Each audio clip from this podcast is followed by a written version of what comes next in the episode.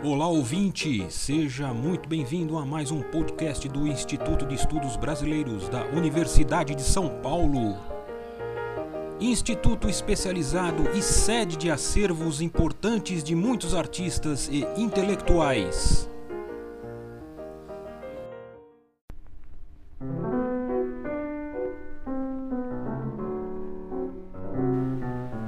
Todos, você está no podcast do Instituto de Estudos Brasileiros, aqui é o Paulo Moura quem vos fala. Nós vamos trazer aí neste podcast as efemérides, os aniversariantes do mês de outubro, aí das, dos nossos acervos. Escolhemos aí três personalidades que nós temos aqui no Instituto de Estudos Brasileiros, no nosso acervo, para falar um pouquinho deles aí, comemorar a data natalícia de grandes personalidades que o IEB oferece aí para pesquisa, a área acadêmica e também o público em geral.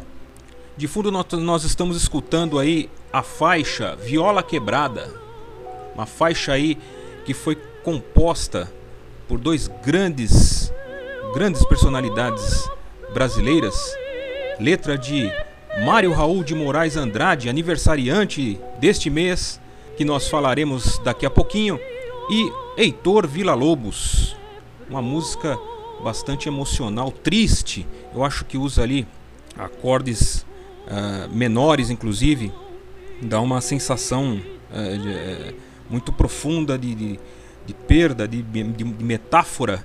Ouça aí um pouquinho. Antes de eu começar a falar da primeira aniversariante do mês, Alice Piffer Canabrava nasceu aí em Araras, dia 22 de outubro de 1911. Faleceu em São Paulo em fevereiro de 2003. Foi uma historiadora brasileira. Autora de uma das primeiras pesquisas tipicamente acadêmica da área de história econômica do Brasil fundadora de uma revista especializada e de uma, de uma das principais agremiações da classe. Né? Alice nasceu em Araras, interior do estado de São Paulo, em 1911. Era filha de Otília Piffer e Clementino Canabrava. Sua mãe era professora de piano. Seus pais nunca se casaram, mas Clementino, já viúvo, assumiu e criou as filhas. Estudou na Escola Normal Caetano de Campos, na capital paulista, onde concluiu o magistério e lecionou em escolas primárias públicas no interior do estado. E por volta aí dessa época, Alice já demonstrava interesse pela alfabetização, em especial de crianças pobres. Ela era um espírito inquieto, como geralmente são dos, espíritos é, pensadores ela queria muito expandir aí os horizontes culturais de seus alunos. E em 1934, é, ela, essa oportunidade apareceu com a fundação da Universidade de São Paulo e a criação da Faculdade de Filosofia, Ciências e Letras. Em 1942, ela concluiu a tese de doutorado intitulado O Comércio Português no Rio da Prata, 1580 a 1640, um dos primeiros estudos de nível acadêmico com ampla utilização de fontes primárias uh, da área de História Econômica do Brasil. Na inauguração do Instituto de Administração da Faculdade de Ciências Econômicas e Administrativas da USP, passou a desenvolver pesquisas sobre história da administração municipal de São Paulo. Posteriormente, com a criação da Cátedra da História Econômica Geral e Formação Econômica do Brasil, assumiu sua regência, a primeira do tipo ocupada por uma mulher na Universidade de São Paulo, um contexto eminentemente masculino, e permaneceu trabalhando com história quantitativa até 1981, quando se aposentou. Ela foi também diretora da Faculdade de Ciências Econômicas e Administrativas, que atualmente conhecemos como FEA. Foi diretora entre os anos de 1954 a 1957. Ao término da carreira, completou mais de 50 anos de dedicação ao magistério primário, secundário e superior. Ela foi uma das fundadoras da Associação dos Professores Universitários de História, mais tarde chamado de Associação Nacional de História, o AMPU, que presidiu entre 1979 e 1981, e da Revista Brasileira de História, uma das principais publicações da área no Brasil. Temos disponíveis atualmente, aqui no Instituto de Estudos Brasileiros, 804 documentos já descritos e prontos para pesquisa no arquivo do IEB, bem como na biblioteca, tem cerca de 1.500 volumes entre livros, separatas, teses e revistas de diversas áreas, destacando-se, claro, é, em história, história econômica, geografia e economia.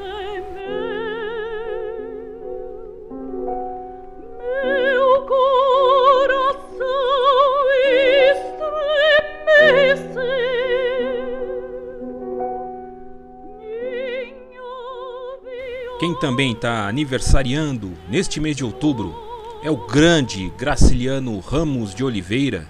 Nasceu em Quebrângulo em 27 de outubro de 1892, falecido no Rio de Janeiro 20 de março de 1953. Ele foi um romancista, cronista, contista, jornalista, político e memorialista brasileiro do século XX, mais conhecido por sua obra Vidas Secas de 1938.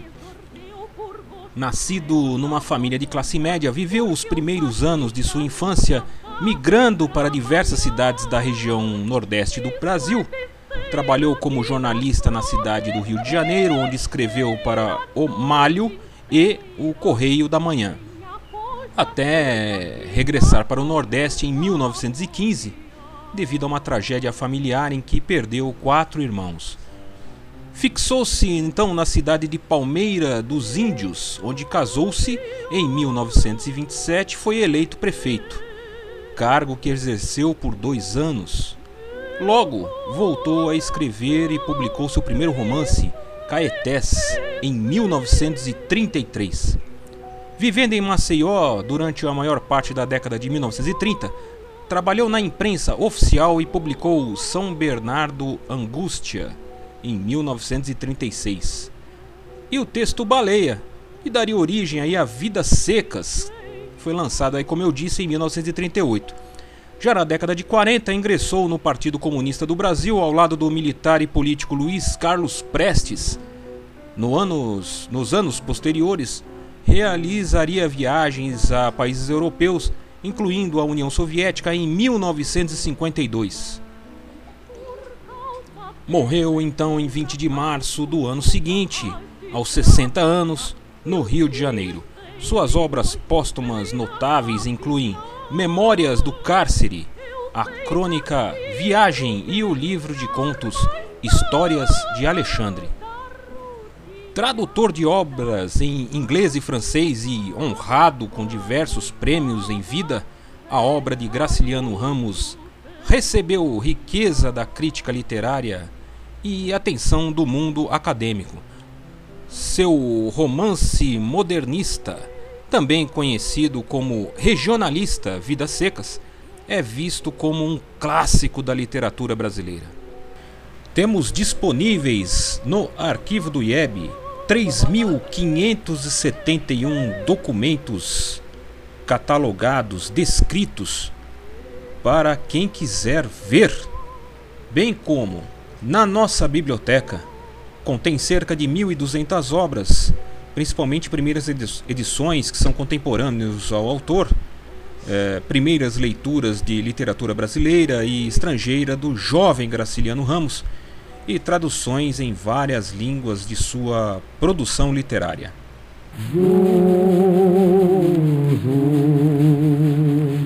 lá no meio do mar e para encerrar, uh, os aniversariantes do mês de outubro, escolhidos aqui dentre os outros grandes nomes do nosso acervo aqui do Instituto de Estudos Brasileiros, trouxemos aí o grande, estupendo Mário Raul Moraes de Andrade, ou, se você preferir, simplesmente Mário de Andrade, nascido em São Paulo em 9 de outubro de 1893, faleceu em São Paulo em 25 de fevereiro de 1945.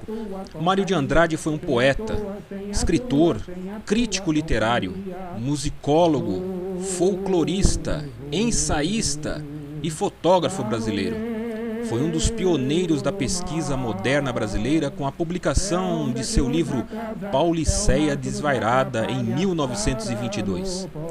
Mário exerceu uma grande influência na literatura moderna brasileira e, como ensaísta e estudioso, foi um pioneiro do campo da etnomusicologia sua influência transcendeu as fronteiras do Brasil.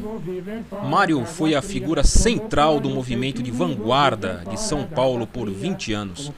Músico treinado e mais conhecido como poeta e romancista, Mário de Andrade esteve pessoalmente envolvido em praticamente todas as disciplinas que estiveram relacionadas com o modernismo em São Paulo, tornando-se polímata nacional do Brasil.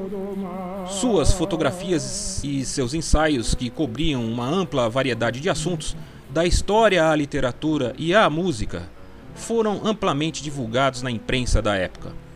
Mário de Andrade foi a força motriz por detrás da Semana de Arte Moderna, evento ocorrido em 1922 que reformulou a literatura e as artes visuais no Brasil, tendo sido um dos integrantes do Grupo dos Cinco, o grupo composto por Tarsila do Amaral, Anita Malfatti, Menotti Del Piquia, Mário de Andrade e Oswald de Andrade. Depois de trabalhar como professor de música e colunista de jornal, ele publicou seu maior romance, o Macunaíma, em 1928. Mário de Andrade continuou a publicar obras sobre música popular brasileira, poesia e outros temas de forma desigual sendo interrompido várias vezes devido ao seu relacionamento instável com o governo brasileiro.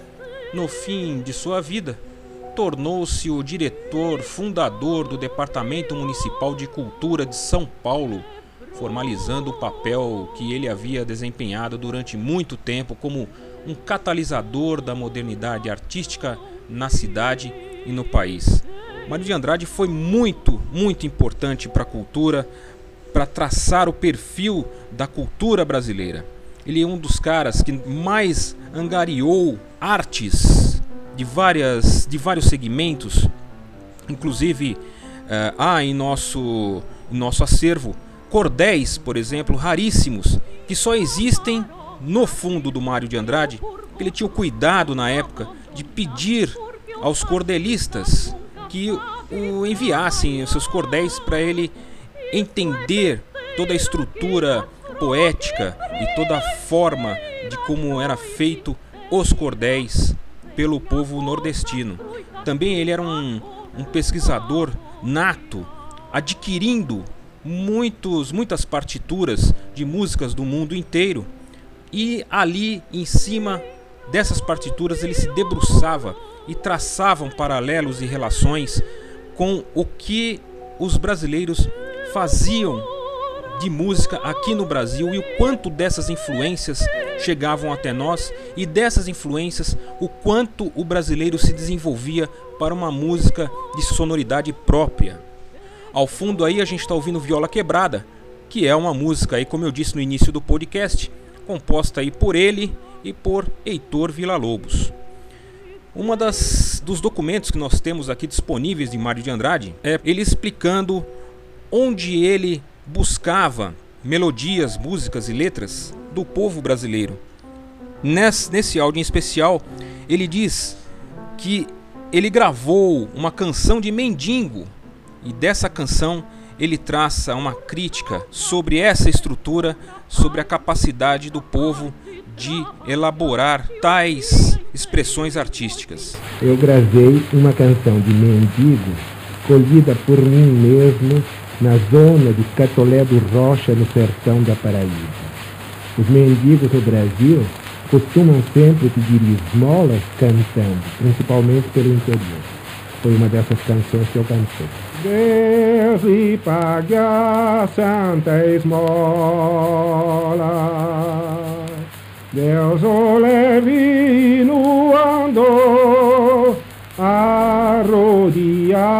de anjos,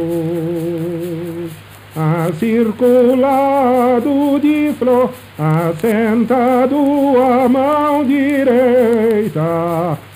Temos no acervo do IEB 33.163 documentos descritos disponíveis aos pesquisadores no arquivo e em nossa biblioteca aí, que é formada por aproximadamente 17.600 obras, incluindo uma impressionante coleção de periódicos que abrange todas as principais revistas modernistas e outros raríssimos inclui obras que referem às ideias das vanguardas europeias, assim como o que de mais representativo foi produzido no Brasil entre 1917 e 1945. É isso aí, terminando aí ao fundo com a música de Mendigo que o Mário de Andrade gravou e fez aí sua análise. Nos despedimos até o próximo podcast e continue aí acompanhando as novidades, as lives e tudo mais que o IEB oferece aí a todos vocês. Este podcast do Instituto de Estudos Brasileiros chega ao final. Esperamos que tenham gostado e em breve retornaremos com um novo assunto para você.